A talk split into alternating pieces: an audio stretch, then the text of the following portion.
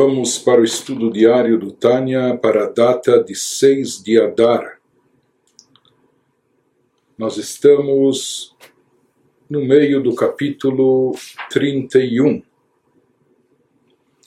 Quando anteriormente o Alter estava nos trazendo a distinção entre depressão e amargura, quando ele nos explicou que na realidade a tristeza causada pela preocupação que a pessoa tem com suas falhas e seus pecados, pelo seu baixo nível espiritual, ele nos explicou que isso na realidade não se trata de depressão, e sim de amargura, e nos explicou também a diferença de ambos. Enquanto a depressão é paralisante e imobiliza a pessoa, deixa ela esvaziada de energia, amargura, pelo contrário, o fato dele saber que ele tem uma dívida moral com Deus, que ele tem o que compensar, faz ele querer recuperar, recuperar o tempo perdido, é? recuperar o prejuízo, e isso lhe enche de energia com o intuito de retificar e consertar as suas falhas. Portanto, ele nos fala que essa tristeza momentânea ou provisória causada pela preocupação com os pecados isso é definido como amargura. Isso se caracteriza por uma injeção de energia dentro da pessoa e não o contrário. Mas mesmo essa amargura também deve ser algo passageiro, deve ser algo apenas que serve como trampolim para a pessoa chegar em seguida à alegria no serviço a Deus. Ou seja, isso deve se constituir num passo que a pessoa segue, a pessoa ultrapassa isso. É? Então, eh, isso só é válido e legítimo é de passagem. Isso é necessário, essa preocupação, em momentos específicos, na dose, na dose correta, etc. Então, é justificada essa preocupação, essa meditação, todas essas meditações que ele trouxe, quando a pessoa deve reconhecer a sua insignificância em termos espirituais, o nível baixo que ela se encontra, e com isso quebrar partir o seu coração, quebrando o seu ego inflado e com isso rompendo também eh, a presença predominante da alma animal, da citra achra, do lado oposto do chá dentro de si. E no momento, no momento que a pessoa parte o seu ego inflado, rompe a alma animal, com isso ele retira a insensibilidade espiritual que estava bloqueando o seu serviço a Deus. Mas de qualquer forma, nós dissemos que isso é só um estágio transitório e passageiro, mesmo se tratando, entre aspas, apenas de amargura.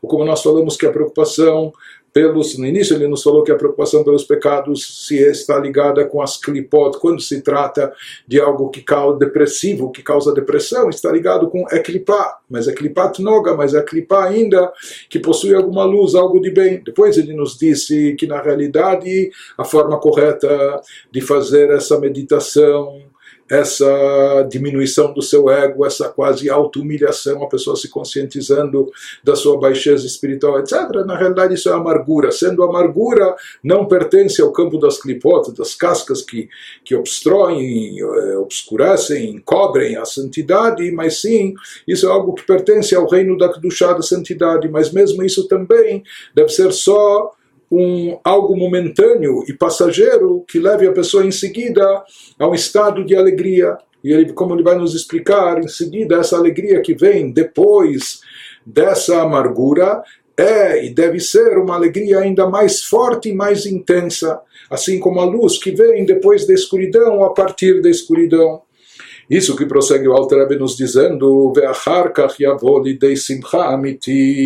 ele nos fala que depois de, dessas meditações eh, que rebaixam a pessoa um pouco, conscientizam ela da sua inferioridade, etc., né? Mas depois disso, Benoni, a pessoa deverá chegar à alegria verdadeira.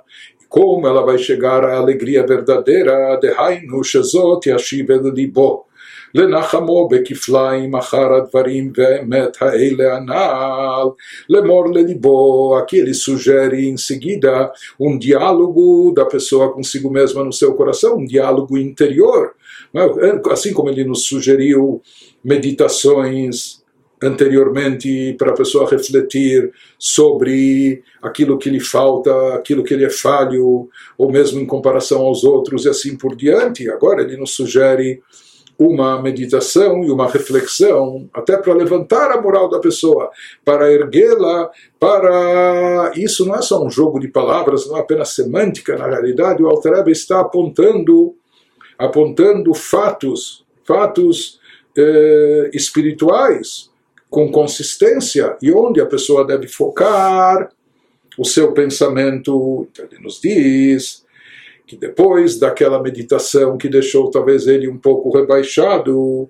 depois disso ele deve chegar à alegria verdadeira, o sujeito refletindo em seu coração sobre o seguinte conteúdo positivo que ele vai nos expor a seguir.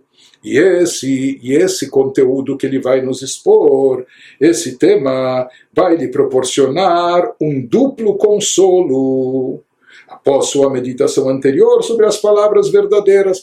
Aquilo que ele nos expôs antes, aqui não, se, eh, não, se, é, não é apenas um jogo, não é aquela questão de olhar para a metade do copo cheio ou a metade do copo vazia. Ele nos diz de fato tudo aquilo que ele expôs anteriormente. É? que ele sugeriu que a pessoa meditasse para se conscientizar da sua eh, baixa estatura espiritual, é? e com isso desinflar o seu ego. Então ele nos diz, essas palavras eram dvarim, advarim ve'aemet ele, eram coisas verdadeiras, não é? Mas agora ele busca um consolo disso após sua meditação anterior sobre as palavras verdadeiras, mas que abordavam aspectos negativos da sua pessoa mencionadas acima, que a gente expôs acima nos capítulos 29 e 30. Agora sugere o Alter para a pessoa dizer para si mesma, lemor lelibo, né? falando interiormente, consigo própria, no seu coração, Agora analise e observe um outro aspecto. אמת הוא כן בלי ספק שאני רחוק מאוד מהשם בתכלית ומשוקץ ומתועב וכולי.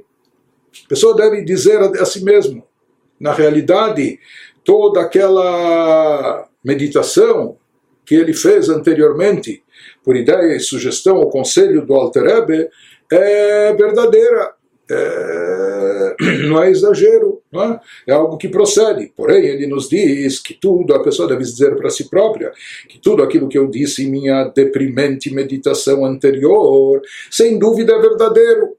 Ou seja, a pessoa deve admitir que eu estou muito longe de Deus, a máxima distância possível, e sou deplorável e repulsivo em termos espirituais, dada essa distância e dado aquilo que a pessoa falhou e cometeu, etc. Talvez de fato ele esteja nesse estado deplorável e repulsivo.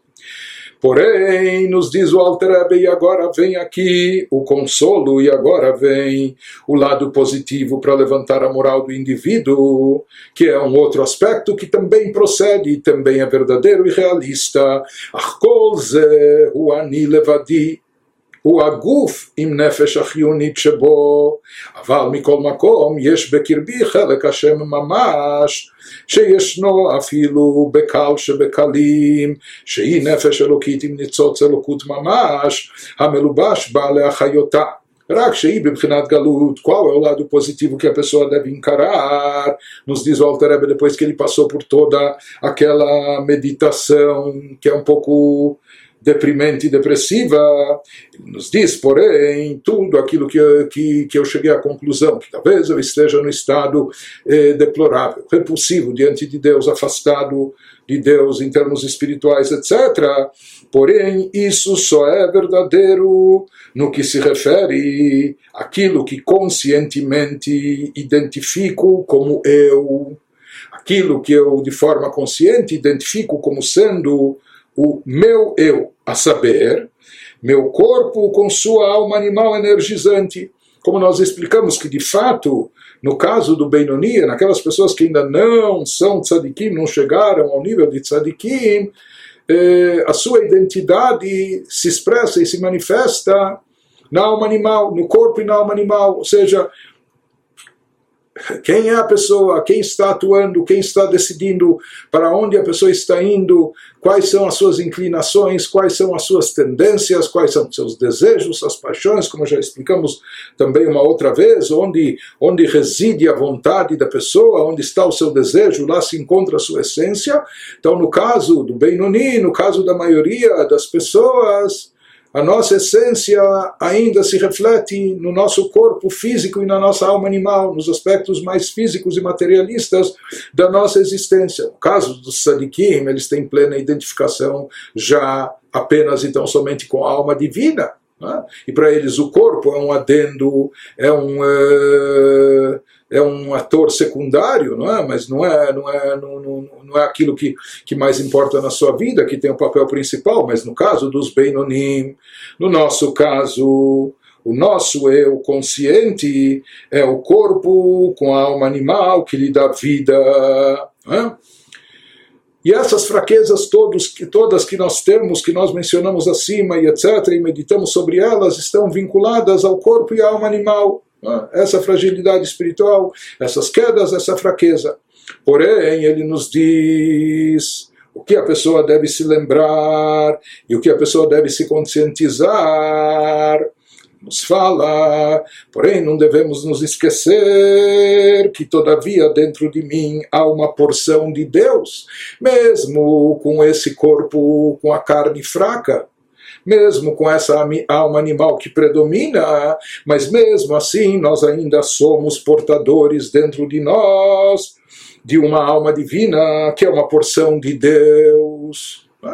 O ser humano foi criado à imagem de Deus e nós carregamos dentro de nós uma partícula da própria divindade. Literalmente, isso não é força de expressão, mas nós temos, por assim dizer, um pedaço de Deus dentro de nós. Isso, essa centelha divina, ela se encontra até no indivíduo mais irreverente para com a religião, mesmo que talvez eu esteja apartado, mesmo que talvez eu tenha me afastado com as minhas ações, minhas decisões, eu tenha, tenha me distanciado de Deus e da santidade, mas isso não prejudica a presença, isso não anula a presença dessa centelha divina que existe dentro de mim, porque ela existe dentro de toda e qualquer pessoa, mesmo no irreverente, mais distante da religiosidade e da observância. E essa centelha divina é uma alma divina que contém uma real centelha de divindade enredada na alma para energizá-la. A pessoa deve encontrar consolo nisso, isso deve servir para animá-la para levantar a sua moral, sabendo que com todas as suas fraquezas e toda sua fragilidade espiritual, com todos seus erros e falhas, etc., mas que são decorrentes do lado da alma animal, do lado corpóreo, mas apesar disso, em qualquer situação, ele ainda possui, o sujeito, indivíduo e qualquer indivíduo possui ainda essa partícula de divindade dentro de si, essa alma divina que está investida dentro de nós, que também dela deriva uma energia vital para nós. O único problema é que o que, porém, essa alma divina permanece em estado de exílio.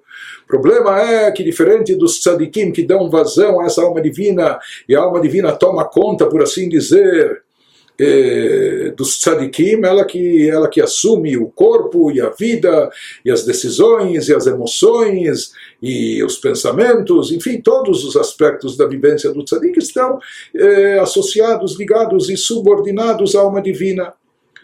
No caso dos Beinonim, no nosso caso dos Beinonim, abaixo dos Beinonim também, no nosso caso, quem predomina e prevalece é a alma animal, é o corpo com o lado físico, é? os prazeres físicos corpóreos, etc., como também a alma animal com suas quedas, quedas, tendências, paixões e desejos. Porém, mesmo assim, nós ainda temos essa alma divina. O único problema é que dentro de nós a alma divina se encontra no estado de exílio.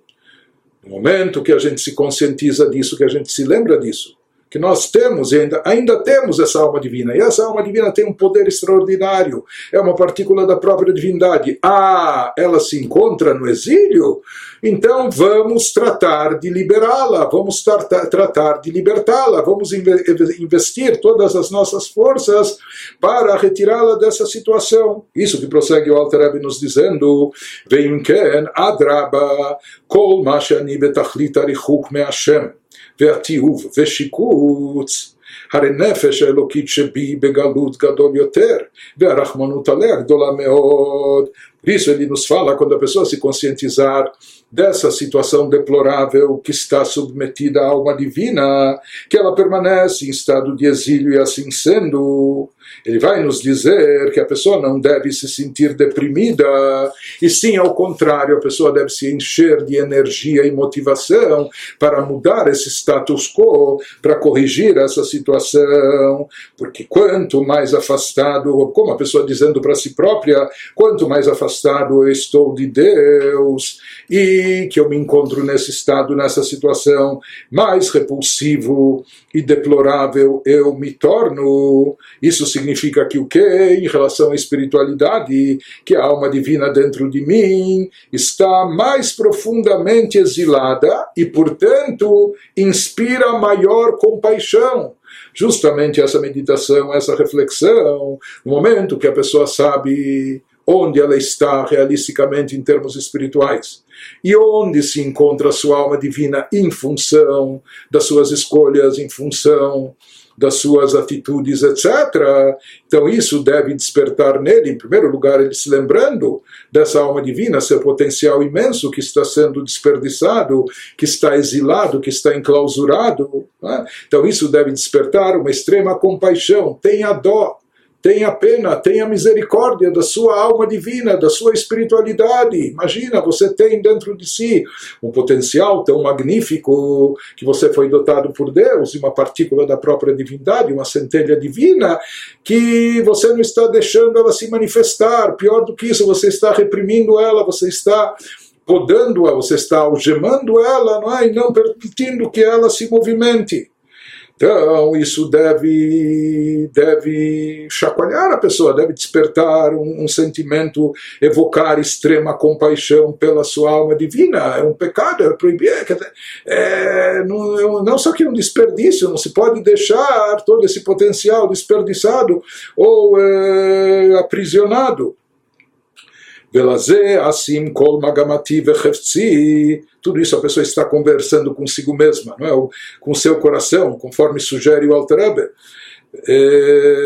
להוציאה ולהעלותה מגלות זה, להשיבה אל בית אביה כנוריה קודם שנתלבשה בגופי, שהייתה נכללת באורו יתברך ומיוחדת עמו בתכלית.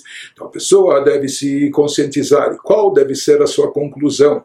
Qual deve ser a sua motivação? O que, que ela deve tirar de, toda, de todas essas meditações? Portanto, esta será a minha singular missão. Ela deve decidir que eu vou concentrar todos os meus esforços e energia e energias, adotar isso como uma missão especial.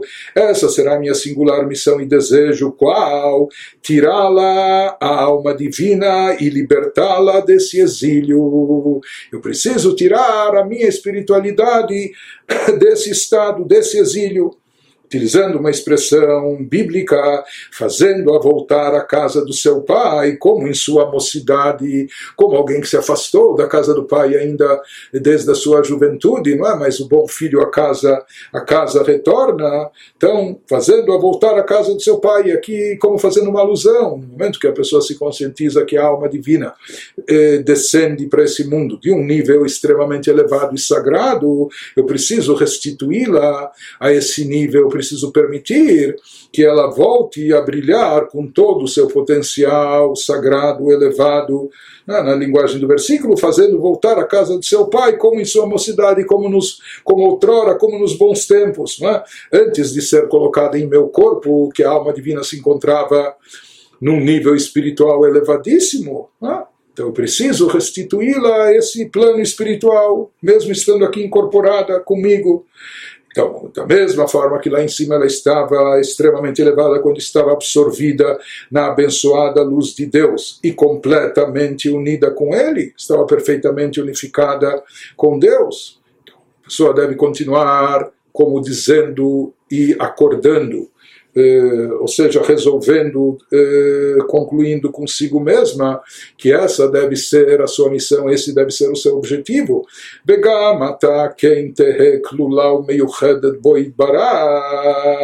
Então, ele nos diz agora também: eu devo agir de forma tal que ela, alma divina, seja absorvida em Deus e unida com Ele.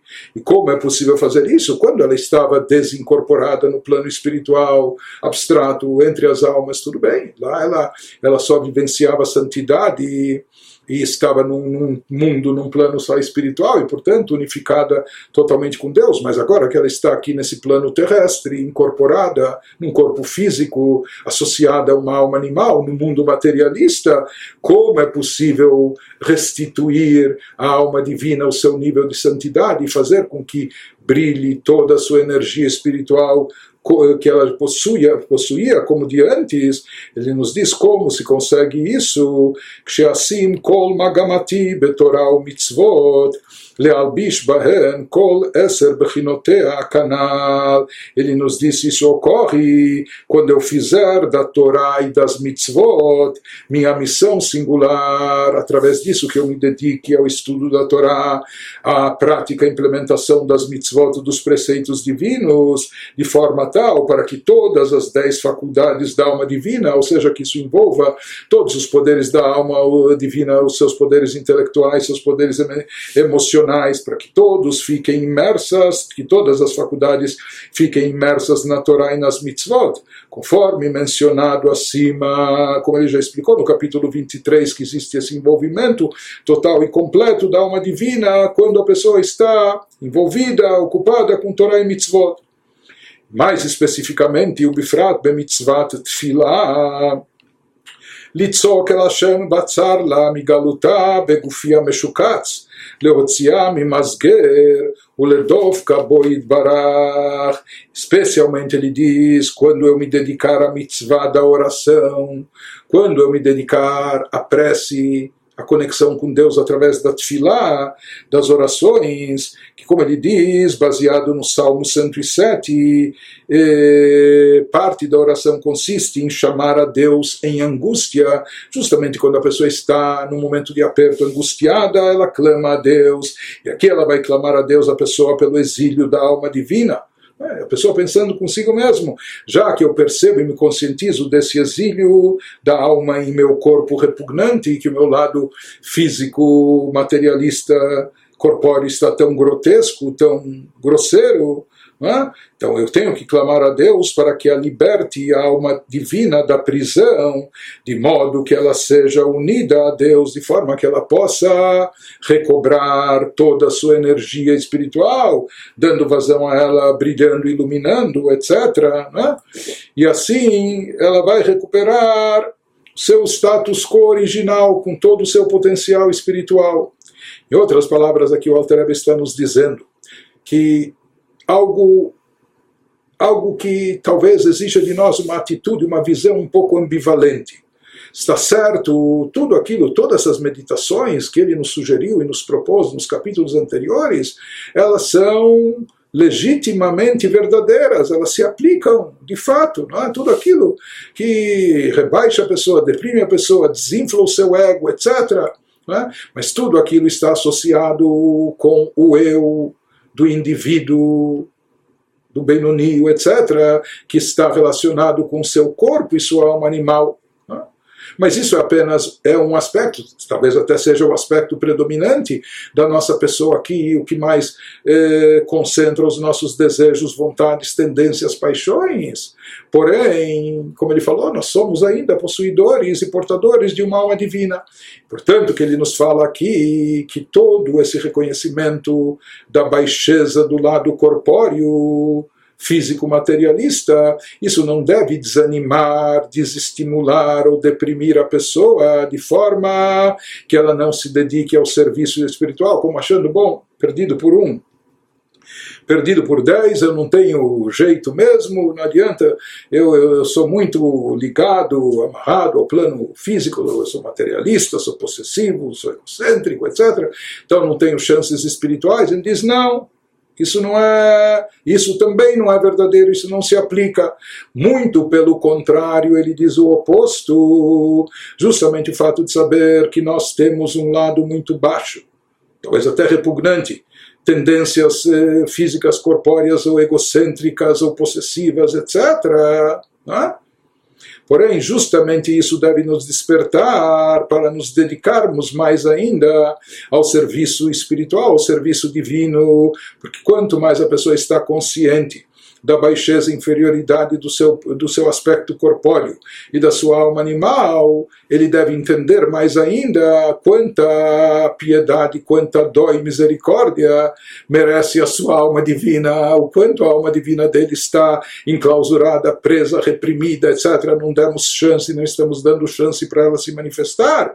Portanto, isso deve motivar a pessoa a mudar essa situação, e isso deve levar a pessoa a fazer algo para libertar libertar e liberar a alma divina desse seu exílio.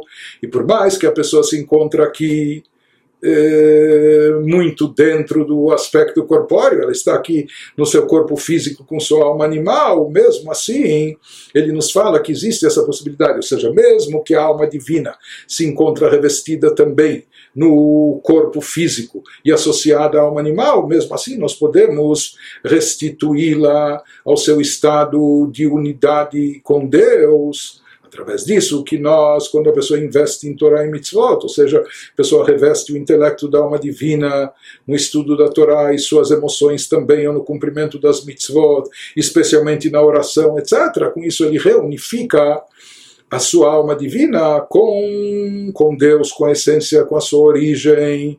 Isso é o que a pessoa deve clamar e desejar na sua reza, pedindo a Deus que o ajude, que tenha pena e misericórdia da sua espiritualidade. Conclui o Alter essa parte nos dizendo: Vezoi bechinat shuva masim tovim, shehem masim tovim, sheose kedei lehashiv, chelek Hashem lemekora veshorsha dechol almin. Essa atitude em relação à devoção caracteriza-se pelo dito dos nossos sábios na ética dos pais, que eles falam do conceito de chuvá, Tchuvá seria arrependimento, mas chuvá também significa volta e retorno a Deus, não é? Essencialmente significa isso, mas eles associam isso a boas ações, chuva, o masim tovim, que ele nos diz. Pois essas boas ações, em função dessa vontade de voltar a Deus, de retornar, de restituir a alma, de recolocá-la no seu devido lugar, no seu devido nível espiritual, que isso significa chuva, retornar, eh, a pessoa retornar a Deus, ou retornar, restabelecer a alma divina na sua categoria, né? Eh, se manifeste todo o seu potencial, isso ocorre através das boas ações que a pessoa faz, pois essas boas ações são feitas para fazer voltar, isso significa lehashiv, é? restituir, fazer voltar a alma divina a, a seu potencial original, que é uma porção de Deus, fazê-la voltar à fonte e raiz de todos os mundos.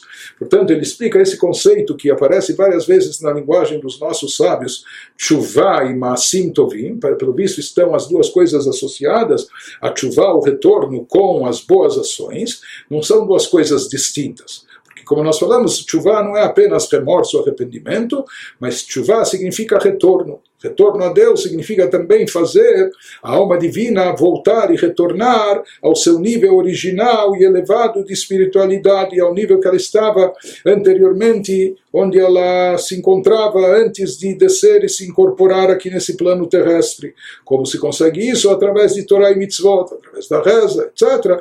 Isso significa tshuva e masim tovim tshuva e boas ações, essas boas ações que possibilitam esse retorno, fazer retornar a alma ao seu nível espiritual maior e que se manifeste todo o seu grande potencial.